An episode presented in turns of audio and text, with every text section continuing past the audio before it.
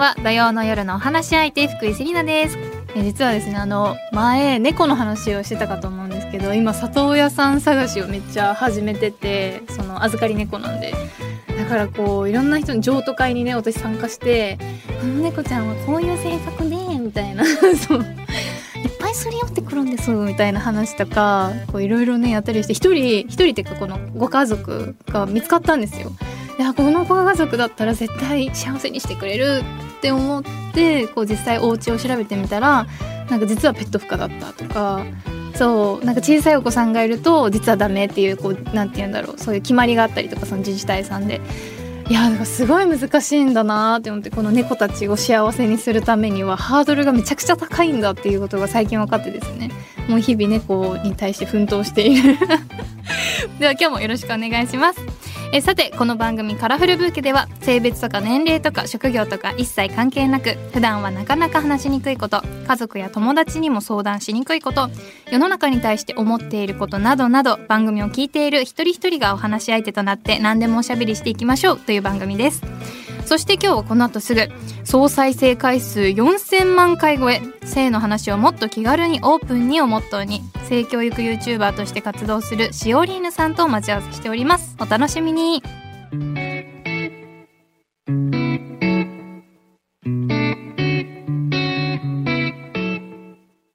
しおりーぬさんはなぜあの大貫しおりさんというご本名ではなくしおりーぬという名前で活動し始めたんでしょうか？そうですね。まあ、もともと自分の友達から呼ばれていたあだ名だったんですよね。そうだったんですね。そうです。やっぱりこう YouTube とかまあいろいろなこう発信活動をしていこうって思うときに、はいこう本名でフルネームを覚えてくださいっていうよりも、それこそヒカキンさんとか、はいそういうふうはいにこうあだ名があった方が、まあ、若い年代の方にとっても身近に感じていただけたり、あの覚えやすかったりするかなというふうな思いで、こういうあだ名で活動するようになりまあ、したね。そうなんですね。私実ははい学生の時セリーヌって呼ばれてたんですけど、あ、本当私もちょっとセリーヌに改名した方がいいかな。なんかあの走れメロスのセリヌンティウス学ぶ時あるじゃないですか。あれでなんかセリヌンティウスからセリヌンティウス長くねになってセリーヌになりました。学生っぽいですね。シオリーヌセリーヌでよろしくお願いします。あ お願いします。願いします。こうなんでもしおりーぬさんは学生時代にアマチュアのお笑い芸人活動やバンド活動をされてたということなんですが、はいえ本当ですか？いや、本当よくそんなところまで調べてくださってってはいいう感じなんですけれども。そうなんですよ。うちのね作家さんはねすごいところを見つけてくるんですよ。本当に。そうなんです。あの、高校生の時にですね、本当にこうアマチュアなんですけど、はいまあ、吉本興業がやっているハイスクール漫才っていう、へー高校生版の M1 みたいな大会があるんです。で、私お笑いオタクでですね、もともとそのお笑いライブに通い詰めていたんですね。そうなんですね。めちゃくちゃ楽しそう。なんですはい。いやーすごい楽しくて、で、はい。それにハマっていた時に、そのハイスクール漫才で決勝まで行けると、吉本興業のすべての劇場のフリーパスがもらえるって書いてあって、なんて素晴らしいと思って、これは出るしかないと思ったわけですよ。すごくないでですか？そこなんかお笑い芸人になりたいとかじゃなくってもうそのパス目当てでもそううです。1位になりたいみたいなすごいですね。決勝行きたいと思って、はい。で、まあ、あの、同級生の面白い子にですね、ちょっと相方になってくれと声をかけて、はい。で、漫才コンビを組んだんですけど、まあ、はい。いざ始めてみたら、あの、漫才がすごい楽しくてですええね、ええ。最初のその不純な動機はちょっと去っておいて、結構あの楽しく あの活動を続けていきまして、ええ。ここ3年生の時は、あの、関東ブロックの準決勝とかまで進出をすることが、すごくないですか？しかも関東って言ったらやっぱりそういうこうちゃんとお笑いライブに通ってる人たちが多いからこう激戦区っぽい気がするんですけどそうなんですよ。で、もう一個勝ったらね、あのフリーパスとテレビ出演ができたんですけど、準決勝で負けてしまったんですけど、まあそんなことをあのやったりとか、エンタメ好きな学生でしたねあ。そうなんですねちなみにそのはい一番受けたなって思うネタのタイトルって何ですか、一番受けたなと思うタイトルは、あの、思わせぶりな男撲滅委員会というネタがありましたね。そのネタめちゃくちゃ見たいですねなんかこう、高校生の恋バナあるあるみたいなものを、あの詰め込んだネタをやったりしてました。えちょっとしおりんさん YouTube やられてますけどぜひそういうネタもやっていただけたら私見に行くんで今だいぶ真面目路線にちょっと行っちゃってるんで。ぜひあのもし出したら教えてくださいわかりまありがとした。うございます。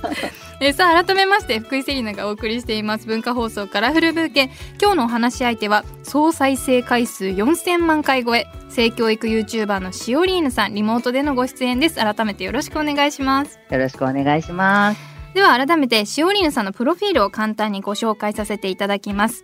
神奈川県立保健福祉大学の看護学科在学中に看護師保健師助産師の免許を取得産婦人科病棟で3年間勤務しそこで直面した性教育の課題を解決するためシオリーヌとして YouTube チャンネルの開設サロン運営など積極的に性教育活動を行っていますということで。いや産婦人科病院で3年間も勤務されてたんですね。そうですね。まあでも、助産師としては結構短いキャリアではあるんですけれども、うんうんええ。まあでも、その3年間、いわゆる助産師さんという感じの、お産のお手伝いをさせていただいたりとか、赤ちゃんとかお母さんたちのケアをさせていただくっていうお仕事をしてました。いやすごくなんかこう病院勤務っていうのが私も薬剤師なんですけども、かなりこう、あはい。激務っていうイメージがありましてその頃どうでしたかね？いや、やっぱりあの、夜勤とかがどうにもしんどかったなっていうのはすごくそうですね。赤ちゃんは待ってくれないですもんねそうですね。本当になので、あの、3交代っていう勤務のあの形式だったので、ええこう深夜勤とかっていうやつは夜中の0時から仕事が始まるんですね。みんな寝る時間じゃないですかそうなんですよ。で、こう、当時住んでいた町がですね、すごいこう商店街が活気のある町に住んでいて、もう飲み屋さんがすごくいっぱいあるんですね。はいはいで、その飲み屋さんから聞こえてくるみんなの楽しそうなギャーギャーっていうこう、ガヤガヤした声を聞きながらはい自分は出勤していくっていうのが、すごくね、辛かっいやーたんですよ切。ないですねそれいやー12時からか、なので、まあでも私自身も結構しんどかったもんで、うんあの、夜勤は30歳までにはやめたいという思いで働いてましたね。そうだったんですね。あそれでまあやっぱり今では積極的にその性教育活動っていう風に路線変更というかされて今はそういう風に活動を行っているシオリーヌさんなんですがまずこのご自身のご家庭やこの学生時代に受けた性教育っていうのはどういうものだったんですかね？いやーそうですね、まあ、学校で受けた性教育っていうのは、正直、全然私、記憶にないというのが正直なところで。結構みんなそうなんじゃないかなっていう風に思いますよね。なんか生理に関するビデオみたいなものをはい。見た覚えがはい。確かにあるんですけど、はい。でもどんなものだったかとか正直あんまり覚えてないっていうのが正直な意見としてはあって、ええ。まああとは家庭の中で受けてきた性教育っていうことで言えば自分の母親は結構オープンな人だったんですよね。ええええ。なのでこう自分が小学校3年生ぐらいの時に、うん。まだ生理とかも来てない段階だったんですけど、はい。日曜日の真っ昼間にリビングにお母さんに呼ばれまして、あのしおりちょっと今日は生理の話をしようと思うというふうに言われて、はい。であの年頃になるとこうお股から血が出てくる生理っていうのが来るんだけれどもあのそういう時にはこのナプキンというのを使ってくださいとこう実物を渡されて、はいでこう開けるとこういうシートがあってここにテープがついててパンツにこうやって貼って履くんですみたいなことをお母さんが教えてくれて、えー、すごい、ええなかなかこうない話というかあまり周りでは聞かない話ですよね。なんか今思えばすごくあのちゃんと教えてくれたなと思うんですけど、はい、でその話をした後になんか一緒にこう通販のカタログを見ながら生理用のショーツとかを一緒に選んでですね自分用に買ってもらって、はい。でそれとナプキン一緒にしまっておく可愛いポーチみたいなのもお母さんが用意してくれてて、ええええ。あのそれに一緒に入れてじゃあこれを学校のカバンに入れて持っていっとけば学校で来ちゃっても大丈夫だねみたいな準備を一緒にしたりしましたね。いやー素敵ですね。なんかこうそういう風に両親から教えられていたらこうなんていうの、うんうん。びっくりしないで済むというか。本、当に。だ私生理早く来てほしくてしょうがなかった もうせっかく買ったし使いたいしっていう話ですよね。そう、私なんかやっぱ生理来てて、こう、なんかちょっと大人って感じするじゃないですか、ええわかります同年代の中だと。はい。で、友達がこう、そのポーチを持って、ちょっとこそこそっとトイレに行くのが羨ましくてしょうがなくて。なんか私もそれちょっと思ったことある気がする。なんか私も早くあっち側になりたいって すごい、すごい思ってたんですよ。でも結構私、中学生になるまで生理来なくって、あそうだったんですね。待ち望んでいた期間がすごい長かった。ええもう来た瞬間それこそ赤飯みたいななんかもうお母さんに叫叫びで伝えましたね。お母さん生理来たって言って。いやでもそういうふうにこう家族の中でオープンに話せたらいいと思うんですけど、なかなかそういうご家庭も少ないじゃないですか、まあ、実際このしおりーぬさんはこの大学時代にあと産婦人科病院時代にもこう性教育の壁に直面したっていうお話を聞いていたんですけど、具体的にどんなことにこう直面されたんですかね、まあ、そうですね。まずはその一つ病棟の中で働いていて思ったこととしては、やっぱりいろんな女性たちとお話をしていて、こう、産後のお母さんたちに向けて避妊の方法とかをお伝えしているような場面で、はいもう産んだことある人に避妊の方法をこんなに人に習ったの初めてですってびっくりされたりとかあするんですね。はい。で、そういうお話をやっぱりいろんなコミュニケーションを重ねていく中でそういう場面がいくつか重なって、やっぱりこういうこう知識とかっていうのは早くから伝えておくのがすごい大事なんだなというふうに実感をして、そこにこうやっぱり性教育っていうことのなんか課題感というか、これをもっと伝えていかなきゃいけないんだっていう意識っていうのはそこですごく感じましたし、まあ、実際にそういう講演活動とかを始めていってからも、はい。やっぱり一度きりの講演活動、1時間とか2時間とかの時間で伝えきれることってすごく限られているはい。ものだったりだとか、まあ中には本当にごく一部ではあるんですけど、その子供たちにあんまり早くに具体的な情報を教えない方がいいんじゃないかって思われている先生とかもいらっしゃったりしてですね、実際に私にこうご依頼をいただいた学校の中でも、あの、もう学生のうちはそういうことすべきじゃないっていうふうに伝えてくださいってお願いをされてしまうようなシチュエーションがあったりとか、そんな依頼も中にはあるんですね。そうなんですよ。でもやっぱり、あの、私としては、自分自身で決めていくっていうのが一人、一人が持っている大切な権利であって、はい。あの、その人の性に関することとかを誰かが指図したり、代わりに決めるっていうのはできないことだと思ってるので、はいそういった時には、あの、きちんと知識を伝えた上で、自分で決めてもらえるようにサポートをすることしか私にはできないんですっていうことを先生にも説明したりも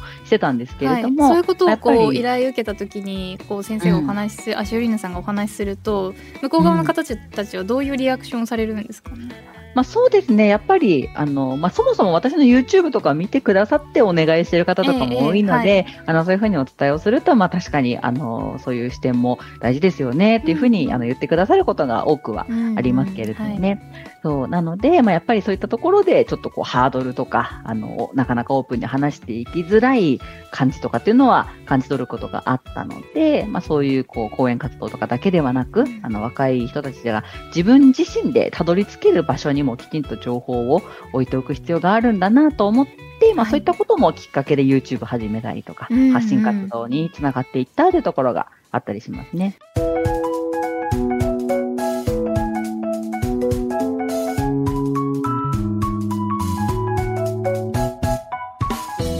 ナがお送りしています文化放送カラフルブーケ。今日のお話し相手は性教育 YouTuber のしおりーぬさん。リモートでのご出演です。引き続きよろしくお願いいたします。よろしくお願いします。えさてベネッセが昨年小中高生を持つ親御さんを対象に行った子どもへの性教育についてのアンケートで性教育はきちんとできていてオープンに話せると答えたのはわずか6%だそうです、えー一方で少ししているがきちんとできているかはわからない。やすべきだと思うがまだできていないと答えたのが合わせて81%おーほとんど。すごいほとんどですね。ほとんどなんですけども、まあ、大部分を占める結果となりまして、まあ、こう率直にこのアンケートの結果しおのさんどう感じましたかね？いやでも今の、まあ、私自身も結構保護者の方とお話をさせていただく機会たくさんあったりするんですけれども、はいまあ、そういった方々のお話を聞いていてもこう胸を張ってうちは大丈夫ですできてますっておっしゃる方ってはい本当に、あのほとんど出会ったことがないのいやで。そうですよねはいまあ、そういった印象とはあんまりこう差がないというかあんまりギャップは感じないかなというふうには思いますね。この両親からしっかり教えられたらとってもいいと思うんですけども、うん。親がこう子供に性教育を行うことをこうちょっとためらってしまったりとか、うん。上手にできるかわからないって感じてしまって根本的なこの原因っていうのはしおりんのさんはどういうふうに感じてますか？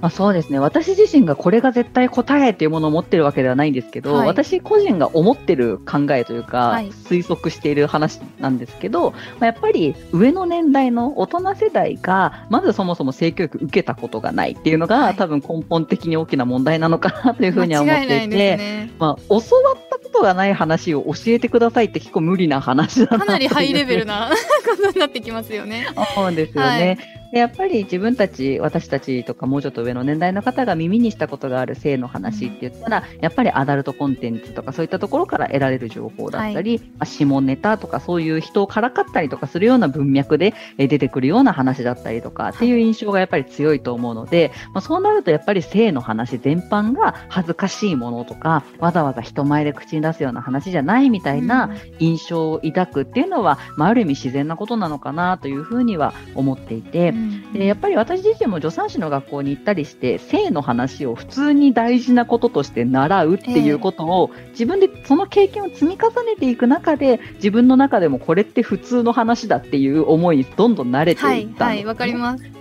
まあ、だからこそその親御さん世代がまずはその普通に大事なこととして性の話を耳にする機会っていうのをもっと増やさなきゃいけないなっていうふうには思いますし、まあ、そこで親御さん自身がこれ普通の話だな、普通に大事だなっていう思いが募っていくと自然と話しやすい話題っていうふうに変わっていくんじゃないかなとは思ってます。いやまさにそうですね。実際このしおりーぬさんの YouTube を、まあ、その親御さんたちが見るでもいいですしその、はい。しおりーぬさんからこう聞いたことというか YouTube でばこう得たことをそのままこう子供にそのまま教えてあげるでもすごく十分というか、今までのこの性教育でいくんだったらかなりこうハイレベルになれるんじゃないかなっていうふうにも思うんですけど、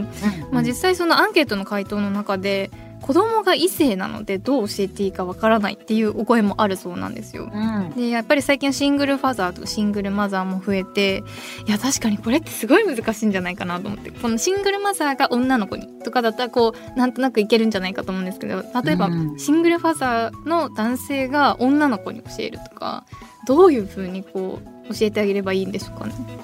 まあまず一つ思うのは同性だからといって全てわかるわけじゃないって思っとくのもすごい大事だと思うんですね。はい、やっぱりこの体の仕組み、その構造上持ってるものが一緒だったとしても、そこで起きる例えば生理の重さとか、どういう症状が現れるかとか、そういったことってすごく人によって個人差のあるものだったりもするので、はい。自分が経験してるから全てわかるはずだと思わないでおくっていうのもまずすごく大切な点じゃないかなというふうにも思いますし、はい。まあ、でも一方、自分が経験したことのない体の機能を持っている子供に対してどう伝えていいかわからないっていうのは素直な気持ちとしてあると思うんですけど、はい。まあ、そういう知識面、なんかこう体の構造だとか、こういう例えば現象が起きたら病院に行った方がいいとか、はいそういう知識でカバーできる部分っていうのは大人も学んでいけば得られる知識だと思うんですよね。なので、まあ、自分が経験したことがない、例えば私は女性器しか持っていないので、男の子の包茎の悩みとかっていうのは自分事として経験したことはないですけど、ですね。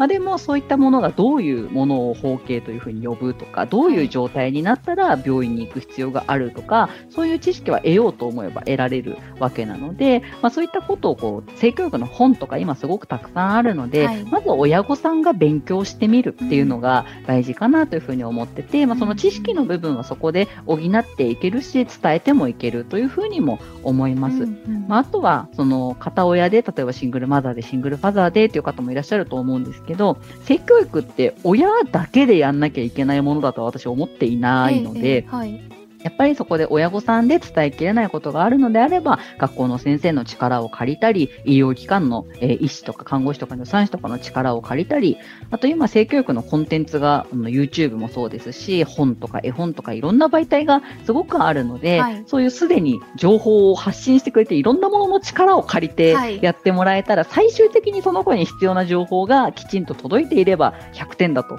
思うので、なんか自分で全部伝え切ろうと思わなくても良いのではないかなとも思います。うん。いやすごく納得します。なんかこう、うん。やっぱり私も知識があってもこうなかなか言い表せなかったりとかこっちもちょっと恥ずかしいっていう気持ちがあったりとかする時ってもう YouTube をこんなに面白くやってくださっている方がたくさんいらっしゃるので、これを見せてあげたりとか、うん。そういう風なのでもうすごくこうしっかりした性教育が身についてくれるんじゃないかなって思うんですけど、でもすごく難しいなって思うのがもし自分の子供が生まれたら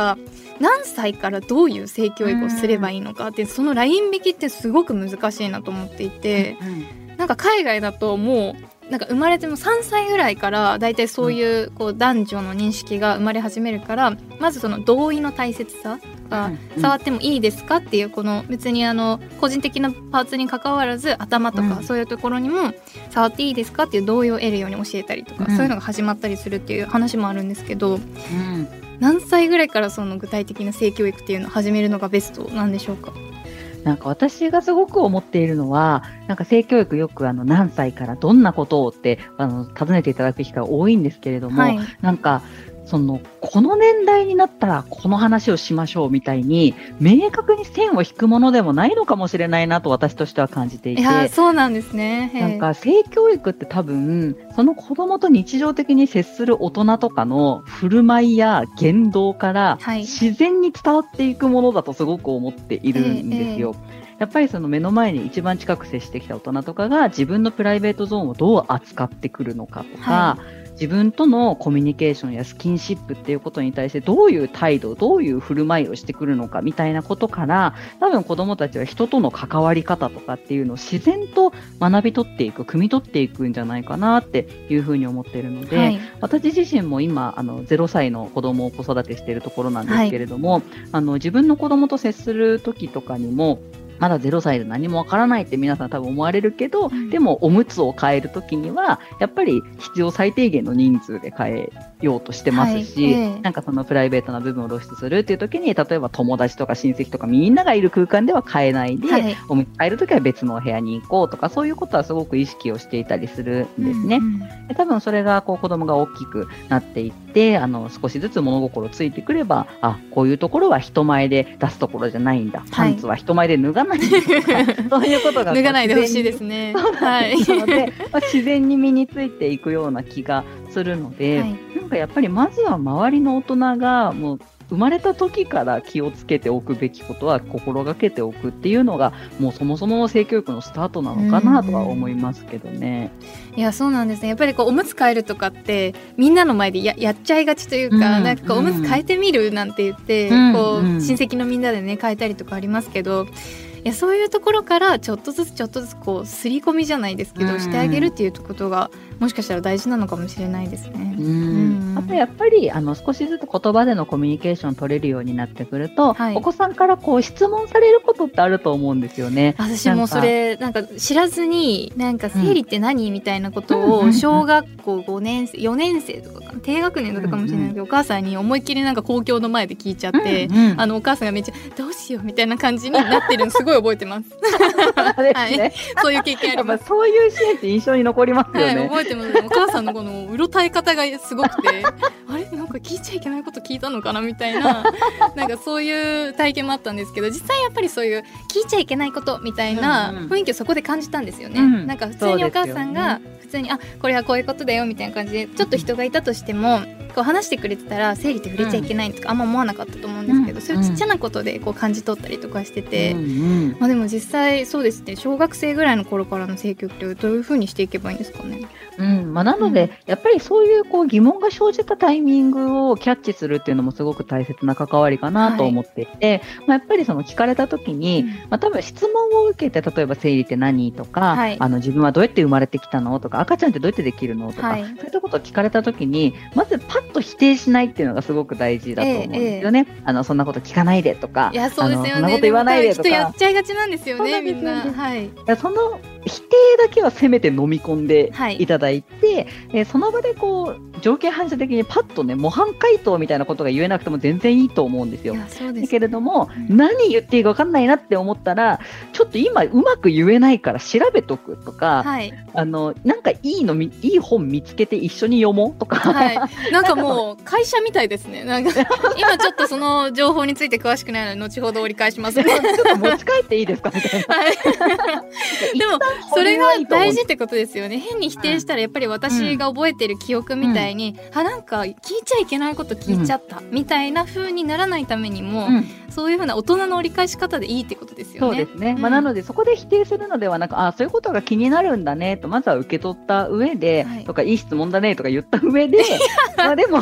切り返し方かっこいいですね。いい質問だね。いい質問だね。後で詳しく話そうか。今ちょっとパッと説明できないから、はい。あのちゃんと調べたらまた声かけるわとか約束をして、はい。そこでちゃんとそのはぐらかしたままにせずに、はい。ちゃんと後日例えば一緒に見る動画を見つけておくとか、うんうんなんかいい本を探しとくとかしてあこの間の話なんだけどこれ一緒に見たらいいかなと思うから一緒にこの動画見てみようとかなんかそんな風にこう後できちんとフォローできれば十分かなというふうに思うので、なんかそこでやっぱ否定しないっていうのがまず第一としてはい。あのいいかなと思ってます。いやそういう体験をした身としてものすごく参考になります、うん。はい。ぜひね皆さんもし突然街中でお子さんに「生理って何?」とか聞かれてもあのううろたえないように頑張ってみてください。ありがとうございます。えシオリーヌさんは性教育活動と合わせてこのセクシュアリティやジェンダーの問題にも積極的に取り組まれていると思うんですがやっぱりこの世の中にはいろんなこのセクシュアリティだったりジェンダーの人がいるっていうことを子どもたちに理解してもらうのってすごく難しいと思うんですね。で実は最近あの You- YouTube のショート動画で私よく流れてくるんですけどなんかそのゲイ同士の結婚とかレズ同士の結婚についてどう思うって子供たちにこう、うんうんインタビューをしている動画を私見たことがあって、はいはい。で海外のさアメリカだったんですけどシアトルの子たちが「あなんか男性と男性同士が結婚することでしょ」みたいな「それについてどう思う?」って聞いたら、まあ、それぞれの自由だからすごくいいと思うよみたいな,、うんうんなんかウェディングとかもやってもいいんじゃないみたいな感じすごく理解のある、なんか発言を小学2年生とかがしてるんですよ。こんなに進んでるのって思ったり日本でこの回答をする小学生はほぼいないんじゃないかなってこう思ったりもして。こういうふうにこのいろんなジェンダーとかセクシュアリティの子たちを理解させること理解してもらうことってすごく難しいんじゃないかな今の日本でと思うんですけどシオリーヌさんはそのあたりこうどういうふうに取り組んでらっしゃるんですかね？そうですね、まあ、まず思うのはあの子どもたちだから理解するの難しいとは私あんまり感じていなくって、うんうん。むしろこの日本社会で長年生きてきた大人たちの方が、その思いを、もうそのすごいもう確固たる偏見を持ってらっしゃる方とかがたくさんいらっしゃると思うので。はいそういった方々の思いを変えていくことの方がはるかに難しいと私としては感じており、ややっぱりあの小学校はい。小学校とかでも結構そのジェンダーやセクシュアリティに関するお話ってすることあるんですけれども、やっぱり子どもたちの方がすごく柔軟に受け取るような印象が私としてはあったりしますね。はい。やっぱりその一人一人の恋愛感情とか性的な欲求とか、あの性自認とかですね、自分の性をどう思うかとかっていうのは、あのすごく一人一人あの違って当然、はい。でそれぞれの思いにあの優劣なんてないどっちの方が普通とかどっちだったら変とかそういったことは決してないんだよっていうことを、本当に素直にお話をするとあそうなんだなって受け取ってくれる、あのお子さんががすごく多いようには感じているので。そうなんですねこう私のイメージというか実際この悩んでる友人がいたりとかして話を聞いていると、やっぱりこの小学生の時とかはそういうジェンダーの話なんて一切出てこなかったと。うんなだからなんかこう自分が変だっていうことに対してやっぱりこの理解も全くないしもう異質な人間として扱われて、やっぱりいじめられてしまったっていう話を何度も聞いたことがあって、まあ、今の環境としては今の小学生たちの環境っていうのはちょっとずつは変わってきてるんですかね？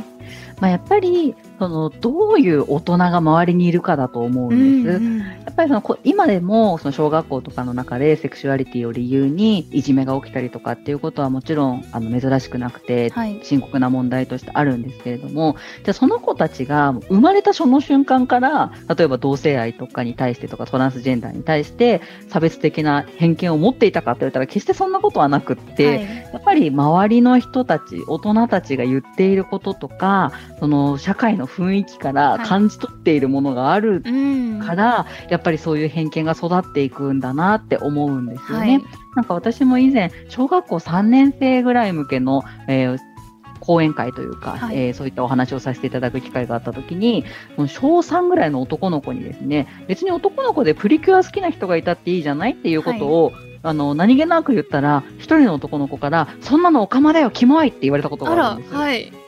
でも、その年代の子が、そういった言葉を発するぐらい、うんもうそれだけ周りに偏見がもう、そういった何色眼鏡を持っている人たちで溢れちゃってるんだということに私は結構衝いや撃をそうです受けて。よね。やっぱりもうそれで言うとその男の子だから泣かないのとか、うん。女の子だからピンクの服を着ようみたいな、そういうのもあるんですけどこの親御さんたちのジェンダーを変えていく、ジェンダーへの意識を変えていくっていうのもすごい難しいですよね。そう思います。だからやっぱり大人世代の意識を変えること、そして子供たちにかける言葉を変えていくっていうのが、多分何より大切でで、やっぱりそういった確固たる偏見が出来上がってしまう前に、はい幼い時にやっぱりその人権に関する話とかっていうのをうん。届けていくことがすごく大切だなっていうことは思っていて、はい。だからその自分の著書の中に子供ジェンダーっていうそのセクシュアリティとかジェンダーに関するお話をしている本があるんですけど、それとかは全編ひらがなとカタカナだけで書いていて、小学校低学年ぐらいの子にあの読んでもらえるようにっていうものを作ったのは、やっぱりはい。そういう早いうちに届けなければならないっていう思いがあったりするんですよね。ありがとうございます。あとさらにあとしおりぬさんご自身は2年前に2度目の結婚をされて、旦那様がこう、はい。しおりぬさんの本名である大貫姓に名前を変えて、まあ、家計は主にしおりぬさんが支えるなどジェンダーにとらわれない自分たちの暮らしをされているというふうにお聞きしたんですけども。はい。いやー私これすごくいいなって思うんですよね。私この今福井姓、うんうん。これ本名なんですけどはい。福井という名前がとても気に入ってましてちょっとダサい名前になるのが嫌だなっていう、うんあのすごい懸念をしているんですけども、はい。もう実際このど どのようなきっかけでこういうなんかこう性に関してだったりとか結婚生活を送るようになったんですか、ね？そうですね。まず、名字の話に関しては、はいあの、私一回結婚して離婚をしてっていう経験をしてるんですけど、その時に私一回自分改正したんですね。はい名字を相手の名字に変えてっていうことをしたんですけど、まあ、大変で。もう、その、はい、友人もそれでどれだけ大変な思いをしてたかもう大変なんですよね。しかもなんか結婚するときはまだなんかおめでとうございますみたいなムードがあるからいいんですけど、その離婚して帰るときなんて気分最悪なんですよ。ごめんなさい、ね笑っちゃってすいません。全然いいですよと。それもう嫌すぎますね。なんか嫌すぎるじゃないですか離婚し。てなんで私だけまたこの手続きしなきゃいけないの本当に絶対なっちゃいますね。で最悪だったのと、はい。まあ、あとその自分が今個人事業主で結構お仕事をしていることもあって、で自分そのアイデンティティを別に名字に感じてたりしなかったので、うん名字別に変えてもいいやと思って変えたんですけど、はい。まあでもいざそうやって変えて仕事とかをしてみると別にそんな私結婚しましたとかプライベートなことを話したいと思ってないような相手にまで、はい、例えば請求書の銀行口座の情報とかで名字が違うのがバレるんですね。えええでそるとあシオリーヌって結婚してるんだみたいなことが、はいはい。別に話したいと思ってない仕事相手の人とかにも伝わっていくのがなんかすごく嫌でですええね。ええで、あ、なるほど、名字が変わるとこういう弊害もあるのですねといろいろ思っていて、はいでまあ実際離婚してまた名字を戻しましたってなった時にもうこの体験は二度としたくないぞと強く心に誓いまして、ええ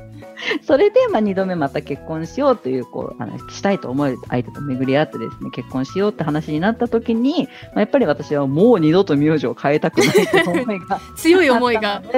そうなんです。なので、もし、あの、相手の方も変えたくないということであれば、事実婚のような選択肢を取っていきたいと思うし、まあ、もし相手の方が法律婚を望んでいて、自分が名字を変えてもいいと言ってくれるのであれば、はい。法律婚をするというのもありだと思ってますとうんうん。いう話をで、まあ、相手の方が、あの、法律婚をしたいくて、あの、名字を変えるのが構わないよというふうに言ってくれたので、そういう形になりましたね。いやー素敵ですね。やっぱりこの名字を変えるたただこのプリッと変えてくれるんだったらいいんですけど、こうカードのとか銀行とかも全部変えなきゃいけないですしすん例えば専門職の方とかその専門職の名前とかも更新しなきゃいけないですよね。そうなった時にはい、すごく面倒くさいなっていう私、国家資格4つ持ってるんですけど、その、すごすぎる。手続き、手続き 1個に1通戸籍謄本いるんですよ。いや大変ですよね。やばくないですか大全部回してくれればいいのになぜ300円を4回も払わなきゃいけない、大変ですね 本当に。本当に大変なんですよ。しかも、はい名前を変えるために手数料も払わなきゃいけないんですよ。ええ。祝ってもらいたいぐらいなのに、そうですよね。お祝いお金払金で なんでお金を取るんだっていう話ですよすねんごい大変でした。いやーだからねこういう風な思いをしてする女性がこう少なくなってほしいからこう夫婦別姓とかも全然進んでいいと思うんですけど、なかなか進まないですね日本は。本当ですね。はい早く取り入れてほしいですね。ね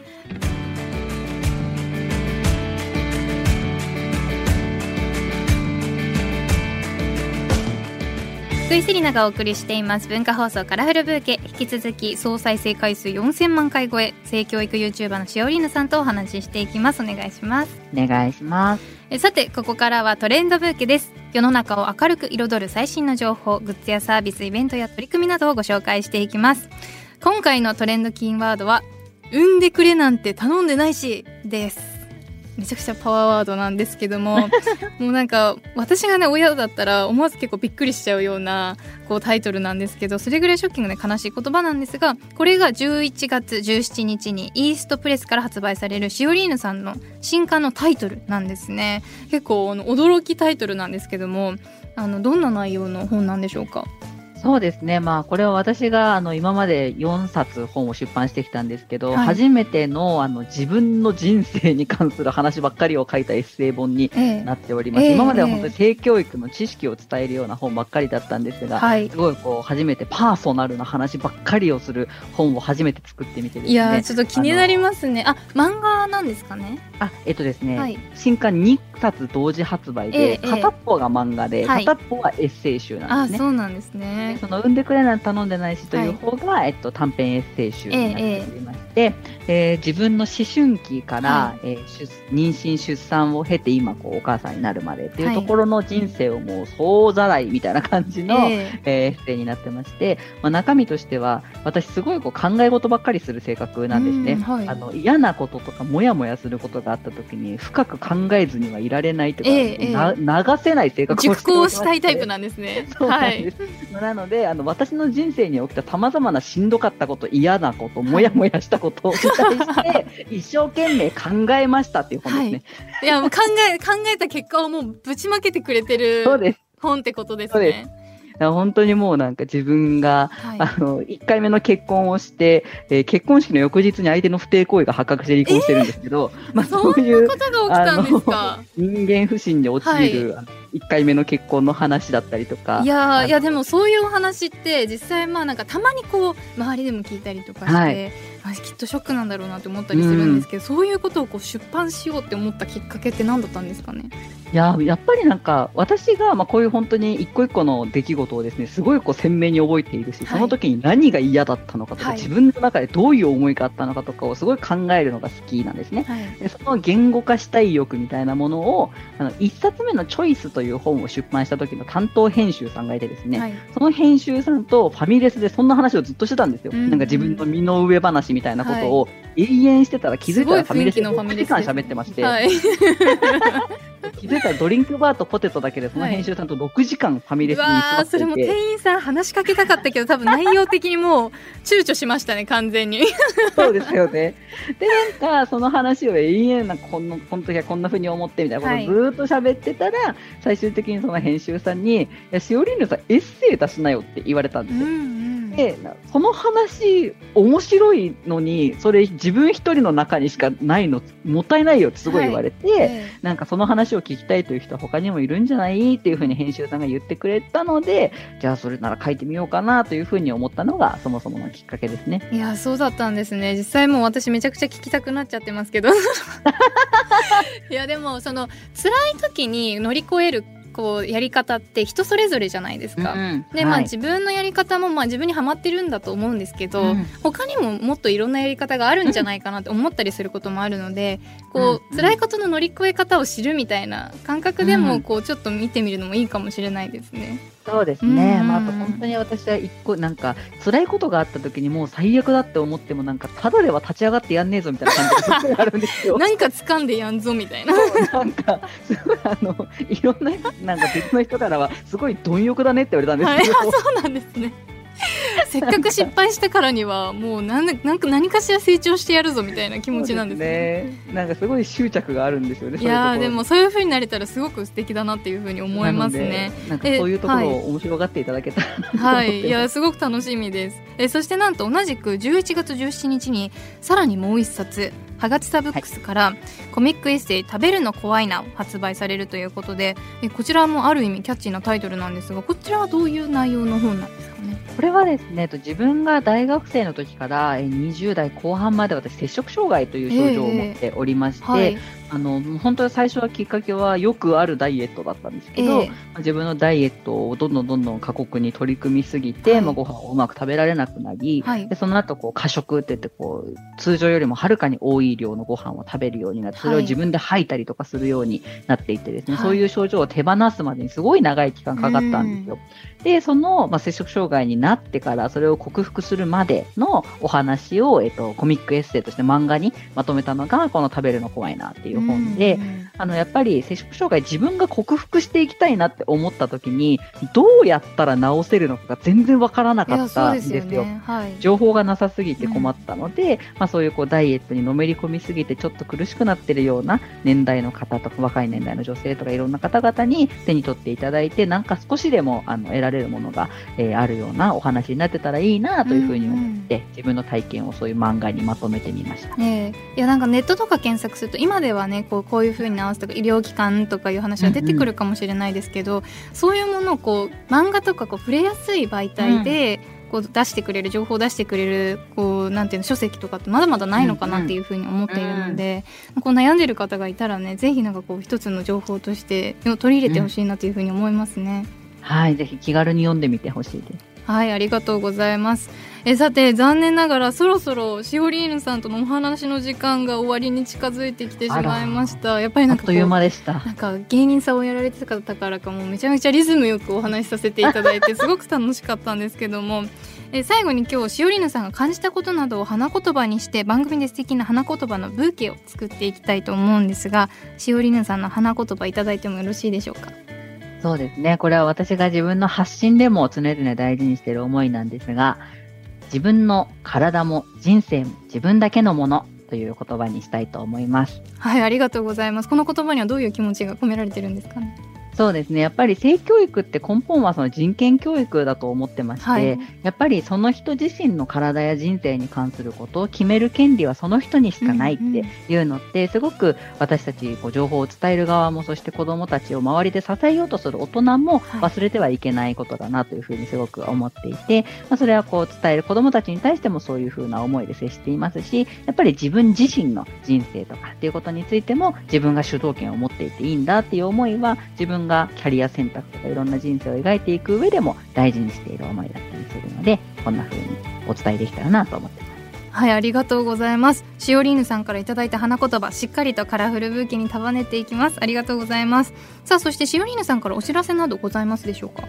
そうですね、先ほども少し、えっと、新刊のお話をさせていただいたんですけれども、初めてのエッセイ集、はい短編エッセイ集、産んでくれなんて頼んでないしというのと、えー摂食障害に関する体験をまとめたコミックエッセイの食べるの怖いなという2冊がですね、11月の17日に2冊同時発売になります。よかったら手に取っていただけたら嬉しいです。はい皆さんぜひチェックしてみてくださいえそれではしおりーぬさん今日は本当にありがとうございましたまたぜひお話しさせてくださいはい、ありがとうございました。